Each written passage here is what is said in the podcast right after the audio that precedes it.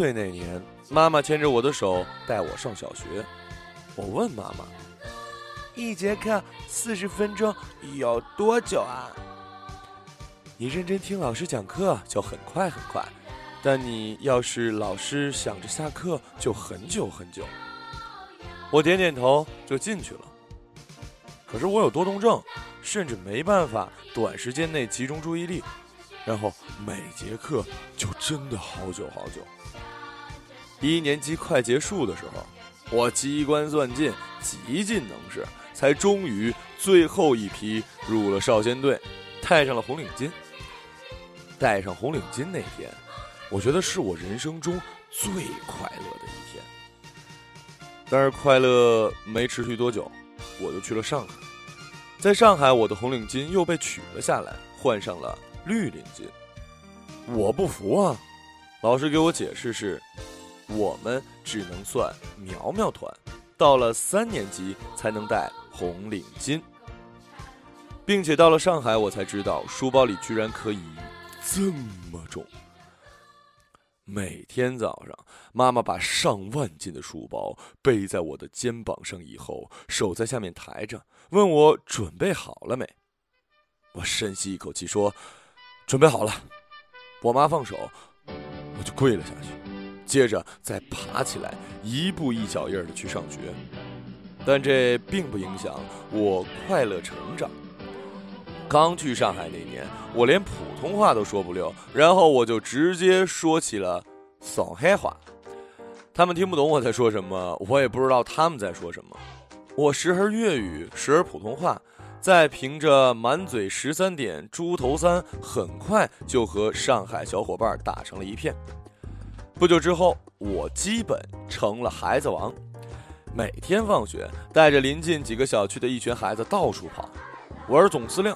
跟一个小胖子特要好，因为小胖子是疯的，我只要手指头一指，大喊一声“有敌人”，他就会义无反顾的边喊着“杀呀”，边朝着一片虚无的空气中冲去，一顿手舞足蹈，冲了上万公里之后，才回头认真的跟我说：“报告总司令，敌人已经消灭了，可以继续前进。”由于我颇为欣赏他这种认真的态度，然后他就成了副司令。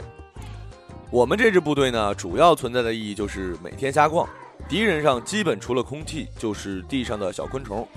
同处一栋的施阿姨每天站在三楼晾衣服，看着我们在楼下跑来跑去，总会问我：“泽琳娜又去打仗啦？”她总会充满好奇地问，睁着好奇的双眼。就像是那种儿童节目的主持人，做作又和蔼可亲的样子，让我觉得他可能痴呆了。但是出于人情世故，我每次都要认真的答复他。然后他让我们稍等，走到大厅里抓一把糖果散给我们，跟喂狗似的。但是我们都不在乎，一顿哄抢。那年冬天，我起床发现窗户上结了一层雾。然后走出门，发现家里的水池结冰了。这是我作为一个沿海小朋友所见过最神奇的场景。我的智商是毋庸置疑的，幻想我可以在地面滑翔起来，跟动画片里一样，然后直接跳了下去。那天呢，我爸我妈差点永远的失去了我。那天过后，我召集一大群小伙伴。从附近正在装修的房子前捡来许多长长短短的木板，我告诉他们，我们一起造艘船。然后他们各自兴奋地回家偷了一大堆工具：铁锤、钉子、扳手、水彩笔、硬纸板。我们的设计呢，就是用手比划一下，呃，是这样的，这样的和这样的，然后就开始了造船。我们蹲在小区的一个僻静的小山坡后，开始敲敲打打。一个上午过去了，我们就完工了。我把船搬到小区里最大的一个人工水池。那艘所谓的船，其实结构很像麻将桌，但我们都没看出来。当我们把它放进水池里，我们都屏着呼吸。入水那刻，他浮了起来，我们这才松了一口气。一起欢呼起来。可那时候谁能明白，是块木板丢进水里也能浮起来的这个道理呢？当时看着那张麻将桌船，没人敢上去。这时候我又挺身而出了，站在水池边，看准位置，一下子跳到船上。果然，皇天不负有心人，我在上面起码站立了一秒，连人带船翻了下去。那天我浑身湿透的坐在水池边，打起了喷嚏，觉得有股忧伤在心间。妈妈说：“人不怕没文化，就怕没文化又胆大。”那次之后，我被严加看管了一个假期。但当春天万物复苏，夏天悄悄来临，我又觉得自己行了。那时我的上海话已经说得飞溜。每天阿拉来阿拉去的，俨然一个上海人，再也没有人管我叫小广东了。我又开始集结一大群的熊孩子，到处作怪。我家旁边呢有一个社区幼儿园，周末我们常常爬进去玩，因为里面有一个很大的草坪，草坪上有很多滑梯、秋千等儿童设备。只是那儿有一个怪老头，负责看守幼儿园，我们。难免开始了长达一整个夏天的游击战。在某个秋日，我和几个小伙伴趁怪老头不在，爬进幼儿园的草坪上玩放大镜，用放大镜对准一堆草，过一会儿，那堆草就冒烟儿了。在我们玩的不亦乐乎的时候，小胖掏出一盒火柴，说：“试试这个。”然后我点燃一根火柴，丢在草坪里。大喊一声：“跑啊！”接着，我们就一起又喊又叫的跑了起来。我们都以为这次也会像玩放大镜一样，过一会儿它自己就没了。只是跑到草坪边缘的时候，小胖突然拉住了我。我们回头一起看，顿时吓懵了。火没灭，而是呼啦啦的越烧越大。当时我脑子一片空白，迅速的翻出了围栏，然后小胖拉着我一路狂奔。跑到远处的时候，那片草坪已经冒起了滚滚黑烟，最后我们看到的是一整片焦黑的草坪。小胖哭了起来，过了一会儿，另外几个小伙伴也哭了。我已经忘了当时我想的是什么，只记得他们的哭声。我一个人回到家，一整晚都躺在床上。满脑子都是那片焦黑的草坪。第二天，我跟妈妈坦白了错误，于是我再也出不了门了。周末总是被反锁在家里，我整个人变得郁郁寡欢起来，觉得自己就要去坐牢了。每天就在家里等着警察叔叔来接我去监狱。终于有一天，有人急促地敲打我房间的窗户，我把早就写给爸爸妈妈的信放在了桌子上，准备去坐牢的时候。打开窗户，发现是小胖。小胖一脸高兴的跟我说：“没事了，没事了，小区里所有的草坪都烧坏了。”我心想，这下更惨，我一把火把所有草坪都给烧了。小胖看着我，又说：“原来那些人本来就要烧草坪，奶奶说这样来年才能长得更好。”我听完，疑惑的问小胖：“也就是说？”我烧了也没事儿。小胖用力的点点头，嗯，运气好，这次烧了也白烧。但是奶奶说，以后千万别玩火了。哎呀，我突然如释重负，觉得自己的人生又重新迎来了曙光。小胖兴奋的说：“快出来玩啊！”我突然又阴沉了下来，我说：“我现在已经出不了门了。”小胖沮丧的看着我，差点哭了出来。每天放学，我被要求准时回家。那时候住一楼，房子背后有一个自带的院子。每个周末，我就傻坐在院子里发呆。之后，爸爸觉得我可怜，就在院子里挖了一个水池，用水泥铺好，然后在水池里放进好多鱼，给我搓了一个鱼竿。没有鱼钩，没有鱼饵。我就那么傻不拉几的坐在水池边一动不动的钓鱼。后来憋得慌，我突发奇想，决定在水池旁边的小泥潭里种东西。那天之后，我不管吃了什么水果，只要有核，都往里面丢。每天蹲在它们旁边，盼着它开花，有尿就往里撒。后来，我爸和我在那片小泥土里用竹竿修了一个葡萄架。十多天过去，除了杂草，上面什么都没长。我问爸爸，爸爸说他也不会种东西。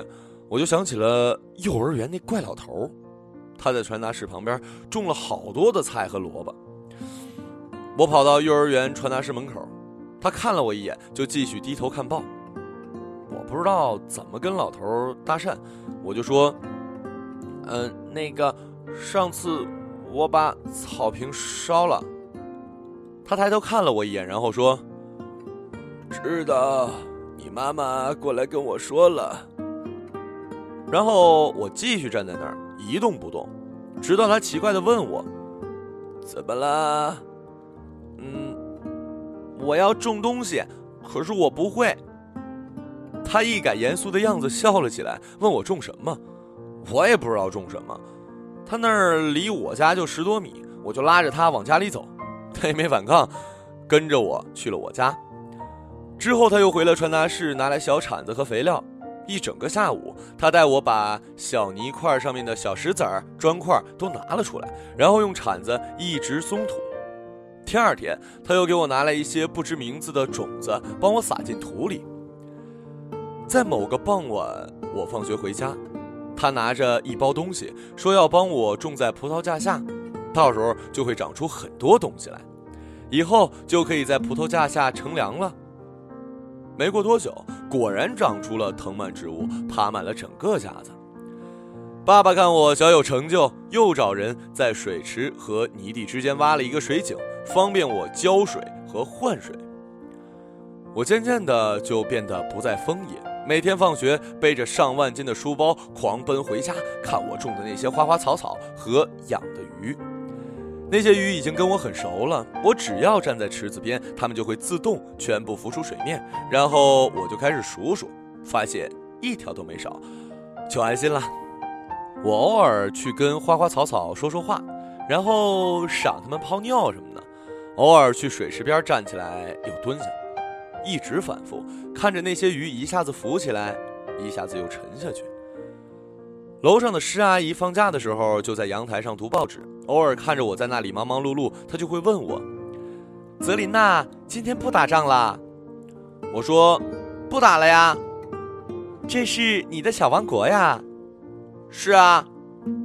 那时呢，我们正好学一篇课文，讲述一只蝌蚪怎么就长尾巴又长腿，然后有一天就呱呱了。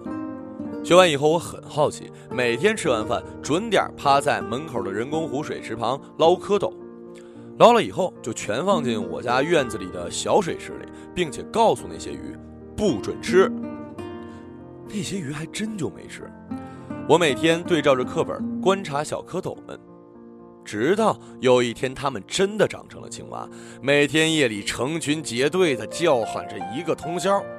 搞得我每天夜里临睡前都要去给青蛙们训一会儿话，学着爸妈的语气告诉他们：“你们晚上不许吵，不准呱呱叫，要按时睡觉，不然你们就不能在家里待着了。”只是没料到他们完全不怕，然后整栋楼都受不了了。他们没事就站在自家阳台对着院子里的我喊：“泽琳娜，你把他们放了吧。”后来我只能放了。把他们全部装进桶里，把他们倒在了外面的草地上时，他们愣在原地不动。顿时感到一阵心酸。我坐了下来，跟他们告别。我说：“爸爸再也不能照顾你们了，因为大人们都不喜欢你们。”最后我还是舍不得，犹豫了一下，又偷偷抓回来了两只，装在了裤兜里，带回了院子。妈妈怕我伤心，几天后给我买了一只乌龟。说乌龟不吵又好养，我渐渐就习惯了自己玩自己的，小伙伴们全部看不见我的人。小胖来找我，我说我现在有一个王国了，我是国王，不带兵打仗了。小胖不信，我就带他到我家院子，给他展示我的花花草草和葡萄架，还有站在鱼池边，我如何让鱼浮起来又沉下？小胖神奇了一整天呢。那只乌龟成了我的大将军，两只青蛙是我的参谋，水池里的鱼是我的一艘艘军舰。我那些玩具、赛车、机器人，则是士兵和战士。他们每天被迫打仗，被迫讲和，被迫演着一幕幕自编自导的故事。他们有些成了坏蛋，有些成了英雄。两只小青蛙总是被迫乘上四驱车到处晃，而乌龟则被我固定在水池旁，因为我觉得它要指挥一艘艘军舰。我熟悉院子里的每个角落，并且每一个角落都与我有关。我知道哪个角落里藏着西瓜虫，哪里每天会有成排的小蚂蚁。我知道里面每一株植物，每一个植物的名字。偶尔还要自己调石灰，给院子里掉灰的墙壁打补丁，在墙上画满了乱七八糟的东西。每天临睡前，我都去院子里打一桶井水，给花花草草浇个遍。每个周末都给鱼池换一次水。我时常玩累了，就把乌龟和青蛙放在我肚子上，躺在地上静静地听着周围不知名的昆虫和鸟叫声，最后迷迷糊糊地睡过去。某个清晨，我爬上院子里的杂物房，趾高气扬地俯瞰整个院子，从东看到西，从南望到北，就像在俯瞰自己一整个王国。那一刻，我觉得很骄傲。我站在上面想了很久，也没想出来自己面对这一整个王国时，心里还想拥有什么别的。于是就断定自己那一刻已经拥有了一切。